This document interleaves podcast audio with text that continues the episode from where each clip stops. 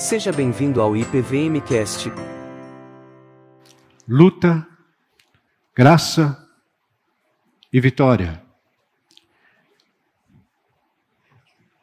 Eu vou pedir a vocês que acompanhem a leitura de Efésios capítulo 6, versículos 10 e o versículo 11.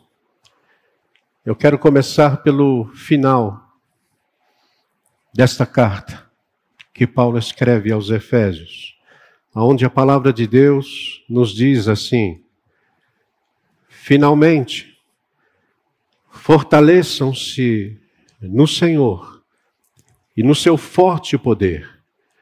Vistam toda a armadura de Deus para poderem ficar firmes contra as ciladas do diabo.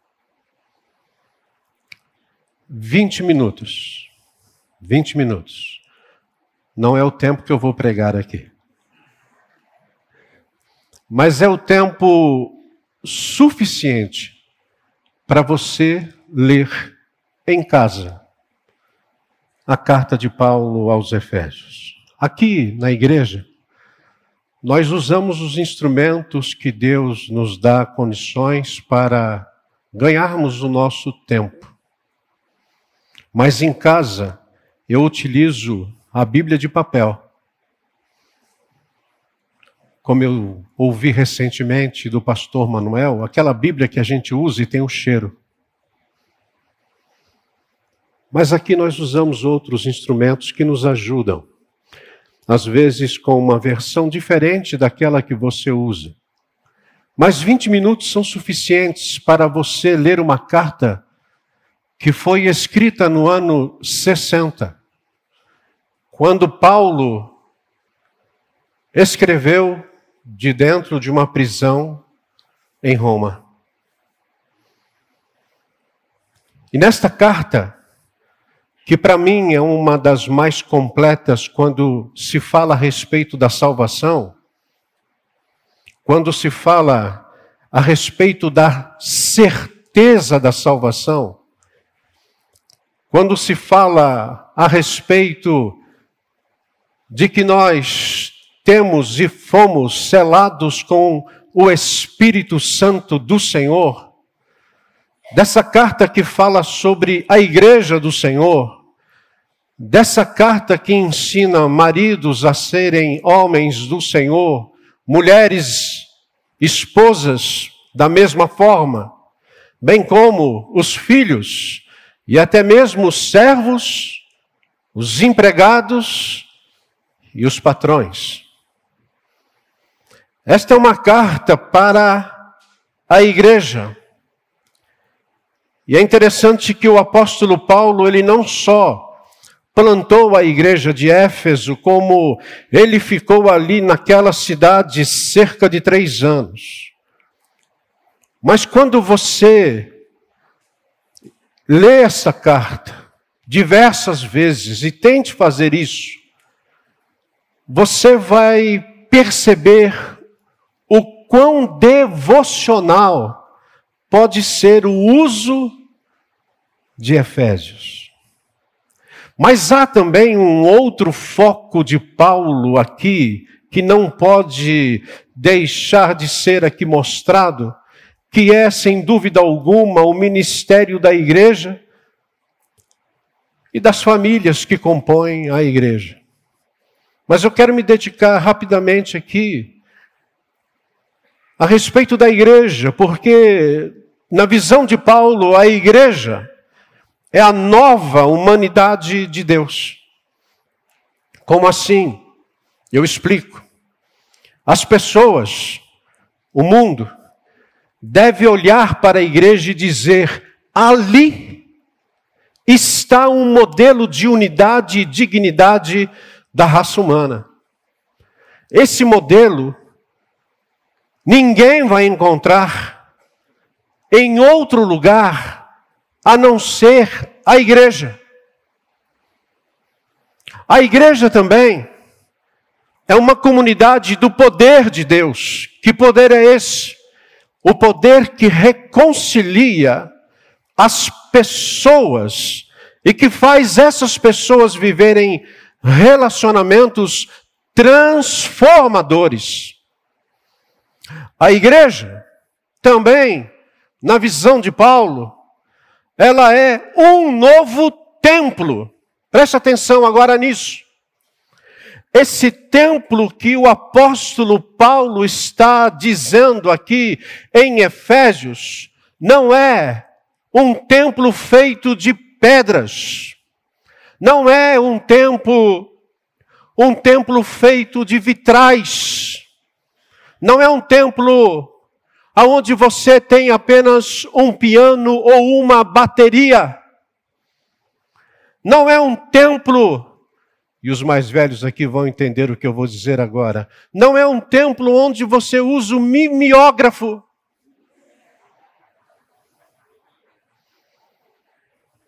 Já sujou a mão com mimeógrafo? Já rodou os cânticos? Eu já rodei esboço de mensagem com mimeógrafo. E dei graças a Deus quando chegou o retroprojetor. E hoje, pela graça de Deus e pela condição que Ele dá à Igreja de Cristo, nós podemos ter e viver uma tecnologia que podemos dizer de ponta. Então eu já passei por essas fases. Mas a igreja não é um painel de LED. A igreja é o templo de Deus composto por pessoas, porque se de repente nós perdermos todas essas coisas, a igreja continua comigo e com você, aonde quer que for, até debaixo de uma árvore. A igreja é um organismo vivo cuja autoridade e exemplo de vida é Cristo. E Paulo vai chegar no final da sua carta e vai dizer que a igreja é a noiva que se prepara para a chegada triunfal do noivo. E enquanto esta noiva está se preparando, ela luta. Ela luta. Mas apesar das lutas e batalhas, o convite do Evangelho. E eu quero que fique isso bem claro no início, para não pensar que a nossa vida só tem lutas. Senão o nosso discurso, a nossa palavra fica sempre sendo, meu Deus, que peso, vida cristã só tem lutas, lutas, lutas. Não! O convite do Evangelho é para descansarmos no poder de Deus. Lembra que o Senhor Jesus disse lá em Mateus capítulo 11, 28 a 30? Venham a mim, todos os que estão cansados e sobrecarregados, e eu darei descanso a vocês. Tomem sobre vocês o meu jugo e aprendam de mim, pois sou manso e humilde de coração, e vocês encontrarão descanso para as suas almas pois o meu jugo é suave e o meu fardo é leve. Então, a minha primeira palavra para você nesta manhã é que nas lutas nós precisamos aprender a descansar no poder de Deus. Isso é tão é tão importante que na série dos cultos da noite tem nos mostrado que a ausência de paz, ela pode produzir males para o nosso interior, como temos visto depressão, ansiedade, hoje veremos a questão do medo, no próximo domingo, burnout. Portanto, descansar em Cristo é experimentar o efeito curativo na alma e no corpo. John Piper ele resume o cristianismo de uma maneira interessante. Ele diz que o cristianismo é uma luta constante contra o orgulho para descansar em Deus. Isso porque nós temos diversas lutas internas e por vezes externas. Eduardo, dá um exemplo para mim aí do que significa descansar em Deus. O exemplo que eu dou é de um homem, segundo o coração de Deus, e me perguntaram semana passada por que Davi é considerado homem segundo o coração de Deus se ele fez tantas coisas erradas. E eu disse, verdade, Davi fez muitas coisas erradas. No entanto, toda vez que ele foi confrontado, ele se humilhou diante de Deus. E por conta disso, Deus o chama de o homem segundo o seu coração. E eu creio que quando ele estava vivendo já seu momento de maturidade, ele diz assim no Salmo 131. Perceba, Senhor, o meu coração não é orgulhoso e os meus olhos não são arrogantes. Não me envolvo com coisas grandiosas, nem maravilhosas demais para mim. De fato, acalmei e tranquilizei a minha alma. Sou como uma criança recém-amamentada por sua mãe. A minha alma é como essa criança. E aí então ele desafia o seu povo dizendo: Põe a sua esperança no Senhor, ó Israel, desde agora e para sempre. É como se ele dissesse: Põe a sua esperança no Senhor, ó IPVM, desde agora e para sempre. Eu conheci um presbítero, eu, Celeste, Tati, Betânia, nós convivemos com esse presbítero e sua família durante muitos anos. Agora pensa numa família que enfrentou diversas lutas. Era uma família que vivia em constante lutas. Porém, ele, já falecido, e sua esposa falecido, falecida recentemente, vítima da Covid, eles jamais deixaram de expressar a confiança na graça de Deus. Jamais. Pode parecer assim, Eduardo, mas nenhum momento, nenhum momento eu estou falando de um homem que perdeu a sua perna aos 12 anos de idade, vítima de um acidente. Eu estou falando de uma mulher que viveu a sua vida toda com uma enfermidade muito difícil. Mas faziam parte de uma família que deixa o seu exemplo e testemunho marcante até hoje. Se ele fosse convidado para vir aqui à frente hoje, como ele fez diversas vezes entre nós, ele iria dizer daquilo que Deus estava fazendo nele, através dele e na família dele. E certamente ele iria convidar a gente para cantar uma música que diz assim: Que consolação tem meu coração, descansando no poder de Deus. Ele tem prazer em me proteger, descansando no poder de Deus. E o coro desse hino, que é um hino batista muito lindo, diz: Descansando nos eternos braços do meu Deus, vou seguro, descansando no poder de Deus. Como eu e o coral não temos aqui o que vocês estão vendo, então a gente quer ouvir um coral agora, vocês cantando. Alguém conhece esse hino? Ah, então, que grande coral. Nós vamos cantar junto com a Elaine, porque para mim o importante é que fique em primeiro lugar essa questão de descansar no poder de Deus. Vamos lá, gente?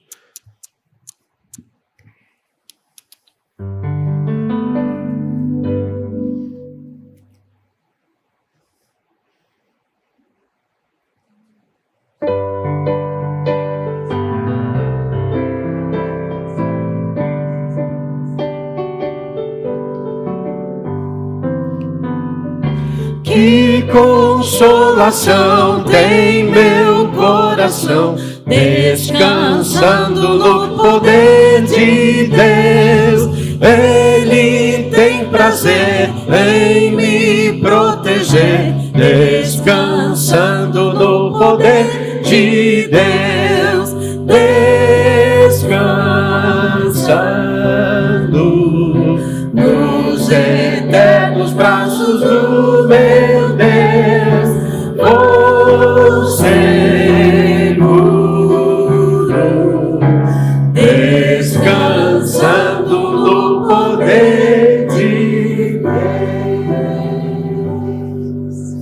Descanse no poder de Deus. Os irmãos que estão no salão social e no Isaac de Mesquita não tiveram a letra aí, mas eu sei que cantaram. Na luta cristã diária, nós precisamos aprender a descansar no poder de Deus.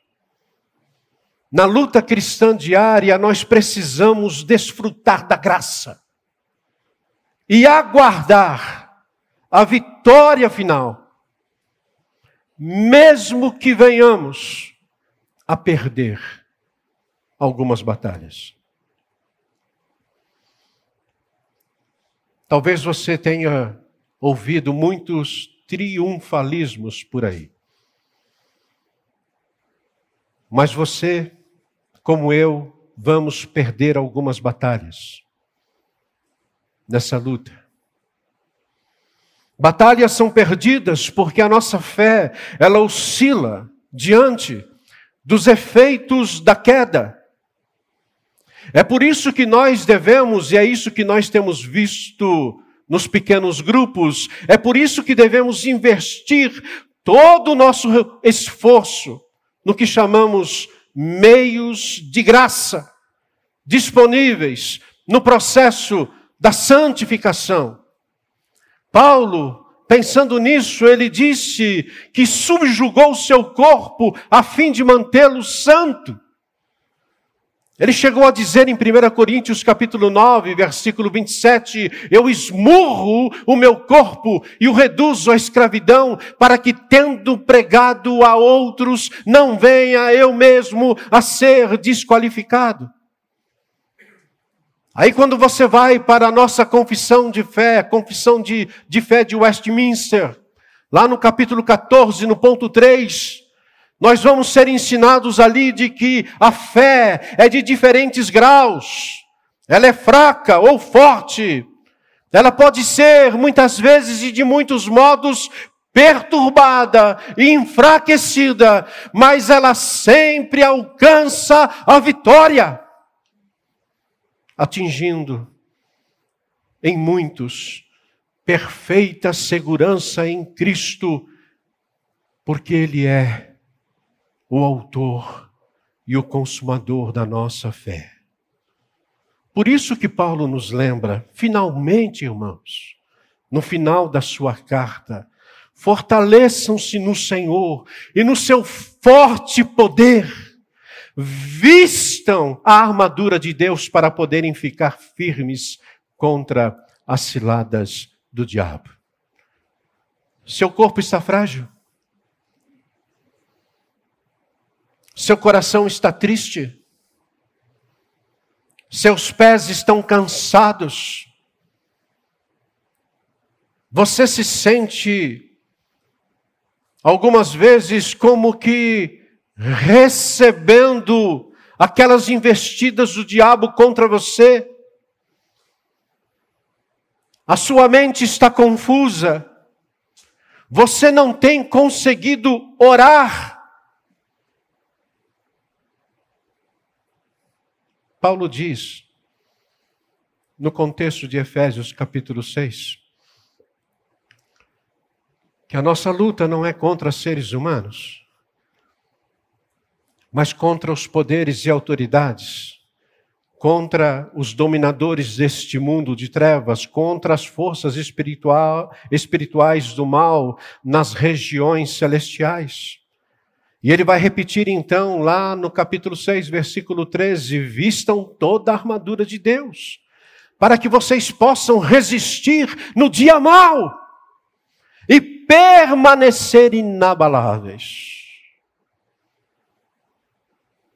A proposta de Paulo é vista a armadura para poder descansar no poder de Deus. Que armadura é essa, Eduardo? Essa armadura era um conjunto de armas defensivas dos antigos guerreiros, guerreiros esses que iam para a batalha protegendo diretamente o corpo.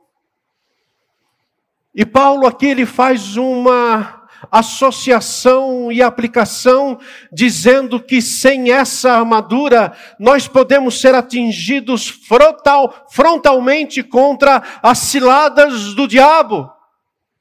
Ele vai dizer que a luta é real, é uma luta corpo a corpo contra um inimigo feroz. Por isso nós precisamos dessa armadura para resistir no dia mal. Aliás, podemos dizer que ter a armadura é a única maneira de o diabo fugir de nós. Se você ligar isso a Tiago capítulo 4, versículo 7, quando o irmão de Jesus, Tiago, diz: Sujeitai-vos, portanto, a Deus, resisti ao diabo e ele fugirá de vós. O que é isso? É usar a armadura. Portanto, que armadura é essa? E eu peço para vocês acompanharem rapidamente essa armadura. Nós não queremos fazer uma exposição profunda, apenas para o seu conhecimento. E eu começo.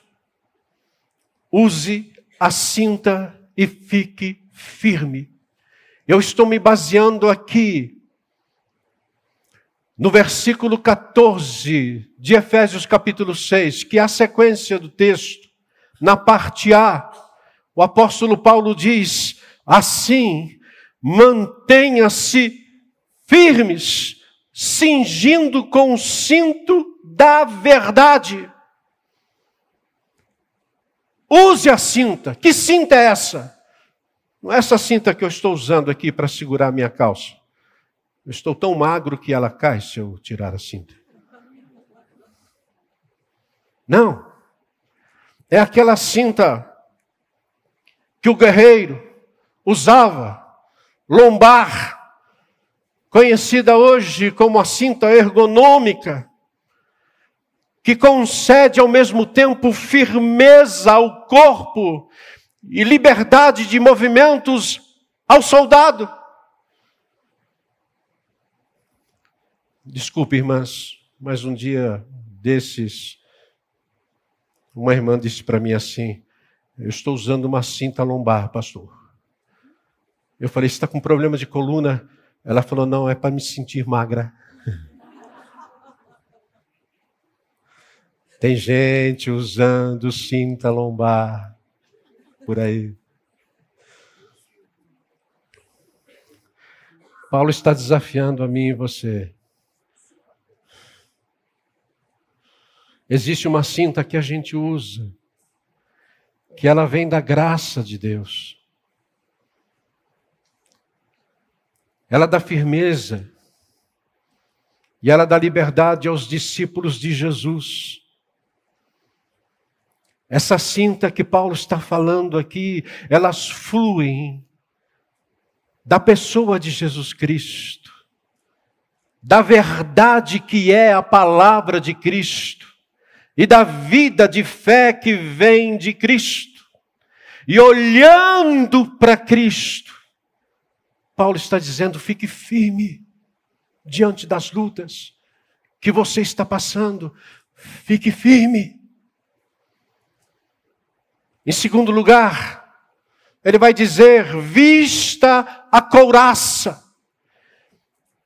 É a segunda parte do versículo 14, quando ele diz: cingindo-se com o cinto da verdade, vestindo a couraça da justiça. A couraça era uma proteção para o guerreiro dos seus órgãos vitais, por exemplo, era a proteção do pulmão, do coração, do fígado, do estômago. Espiritualmente falando, a justiça de Jesus nos protege. Por quê? Porque Efésios vai dizer que nós estávamos mortos nos nossos delitos e pecados, mas Ele, Jesus, nos deu vida. Deu-nos o Espírito Santo que nos fortalece, nos convence do pecado, da justiça e do juízo. Querido irmão e irmã que estão aqui nesta manhã, vistam a couraça. Em terceiro lugar, calce o coturno. Coturno está no versículo 15. E tendo os pés calçados com a prontidão do evangelho da paz. Coturno não é uma linguagem muito nossa. Mas quem serviu o exército sabe do que eu estou falando? Daquela bota que os soldados usam.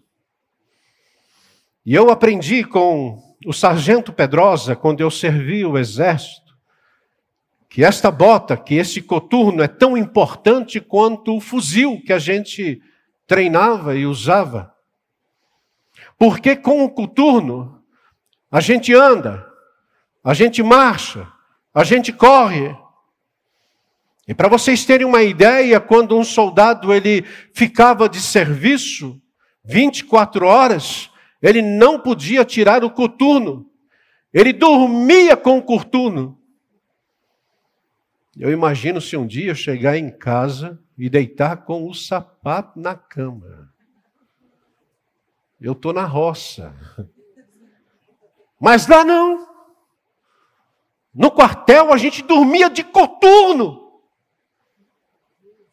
Porque em qualquer emergência que acontecesse, nós pulávamos da cama, o fuzil estava do nosso lado, nós colocávamos o capacete e íamos para aquilo que estava acontecendo. Paulo vai dizer que nenhum soldado consegue lutar sem estar com os pés devidamente calçados. O grande problema é que hoje a gente vê muito crente com chinelinho nos pés. E crente com chinelinho não vive o evangelho. Precisa colocar o coturno, irmãos. Mas o meu pé, Eduardo, se eu colocar coturno, eu faço a unha toda sexta-feira. Coloque coturno, irmã. Homem não faz unha. Bom, até onde eu sei, não. Pois é, os tempos estão mudando, não só a tecnologia. Mas deixa eu dizer uma coisa para você muito importante. Deus cuidou dos pés e dos corpos dos israelitas durante 40 anos no deserto. A Bíblia diz que as vestes e sandálias deles na caminhada pelo deserto não estragaram. Você acha que ele não vai cuidar dos discípulos que usam coturno? Você acha? Paulo vai dizer em Romanos capítulo 10: quão formosos são os pés daqueles que anunciam coisas boas. As pessoas que vivem ao nosso redor, elas estão precisando desse evangelho da paz. E você tem essa palavra, discípulo, discípula de Jesus. Calce os seus pés, marche, tenha coragem, vá adiante Sirva o Senhor com aquilo que Ele está dando para você aqui. Em quarto lugar, proteja-se com um escudo. Ele diz no versículo 16: além disso, usem o escudo da fé, com o qual vocês poderão apagar todas as setas inflamadas do maligno. Isso porque, nas guerras antigas dos dias de Paulo, era comum lançar flechas em chamas sobre os inimigos. Daí o apóstolo informar que nós somos alvos dessas setas inflamadas do maligno. E esses escudos, eles mediam 1,25m, geralmente, de altura por 75 centímetros de largura, altura 1,25, largura 75, era oval, ele era coberto de couro, e nas batalhas eles eram encharcados na água. Por quê? Porque quando o inimigo lançava uma flecha acesa, embebida em piche, e ela colidisse com o escudo, a ponta era extinta ao penetrar no couro. Proteja-se com o escudo. Encharque a sua mente com as promessas do Evangelho feitas por Jesus, pois elas o protegerão de toda seta lançada contra você. Em quinto lugar, use o capacete e a espada. Ele diz no versículo 17: usem o capacete da salvação e a espada do Espírito, que é a palavra de Deus. A única arma ofensiva que nós temos aqui é a espada. Mas ele fala primeiramente do capacete da salvação. E a gente sabe hoje também, tanto quanto nos dias de Paulo, da importância de um capacete. Por quê? Porque a nossa cabeça, ela é frágil. Um corte, uma perfuração ou uma pancada, ela pode ser fatal. E numa guerra, o capacete da salvação ele protegia o soldado, e Paulo vai dizer que a nossa mente, ela pode ser protegida com a salvação de Deus. E a espada, que é a palavra de Deus, ela poderá cortar tudo aquilo que nos faz pecar e mortificar nossos membros que tendem à tentação. Eu sei que é uma, uma linguagem difícil, mas Paulo diz para, se necessário, nós temos que cortar alguns órgãos para que não venhamos a pecar do corpo. Espiritualmente falando. Use o capacete e a espada. E por fim, ele diz: ore. Versículo 18 diz: orem no Espírito, em todas as ocasiões, com toda oração e súplica, tendo isso em mente, estejam atentos e perseverem na oração por todos os santos. Você tem a armadura completa e você tem a oração. Orar é viver na dependência de Deus. Ore por você. Ore por aquele que está ao seu lado. Ore pela sua esposa. Aliás, às vezes os maridos se esquecem de perguntar para a esposa se elas têm algum motivo especial de oração. Eu estava lembrando nisso quando vim para cá. Orar pela minha esposa, eu faço isso. Mas eu peco quando eu não pergunto, Celeste, tem algum motivo especial para eu orar por você? Percebe? Esposas, vocês podem abençoar seus maridos orando por ele? Diga para eles aquilo que está afligindo o coração deles e ore. Ore pelos seus filhos assim, filhos. Ele vai dizer isso lá no capítulo 5 da mesma carta. Honra seus pais. Uma forma de você honrar seus pais é orando por eles. Ore por aquele que está ao seu lado hoje, que talvez você não saiba nem o nome. Aliás, não saia daqui se você não souber o nome dessa pessoa que está ao seu lado, para poder orar por ela. É isso que Paulo está dizendo. Ore por todos os santos. Ore pelos membros do seu pequeno grupo. Ore pelas pessoas que fazem parte do ministério que você serve na sua igreja. Ore. Ah, pastor, eu quero me tornar um guerreiro de oração. Não. Não é isso. É bem menos. Paulo disse em Romanos que nós nem sabemos orar como convém. E a gente quer ser guerreiro. A vitória é certa, irmãos, mas sem triunfalismo. Nós não decretamos nada, Deus já decretou. Nós não amarramos nada, pois Jesus já amarrou tudo na sua morte, na sua ressurreição, inclusive o diabo. Ele já amarrou. Não precisa ficar amarrando o demônio em poste, em fio. Mas ore. Simplesmente ore. Eu quero terminar ou partir para o meu encerramento dizendo: você hoje se vê desprotegido, lutando sem fé, sem esperança, derrotado. Preste atenção, isso é o que o pecado por vezes produz. Por isso Jesus disse: Vinde a mim. Jesus morreu naquela cruz para que você recebesse uma nova vida e uma armadura com todos os meios de graça para você viver vitoriosamente. No plano de Deus ficou estabelecido que a vitória seria concedida aos que vencerem. Como assim? É só você abrir depois a sua Bíblia em casa, Apocalipse 2, versículos 7, 11 e 17.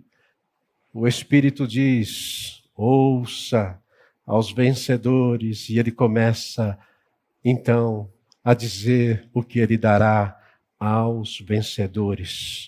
Os vencedores são aqueles que lutam e vencem através dos meios de graça que Jesus concede.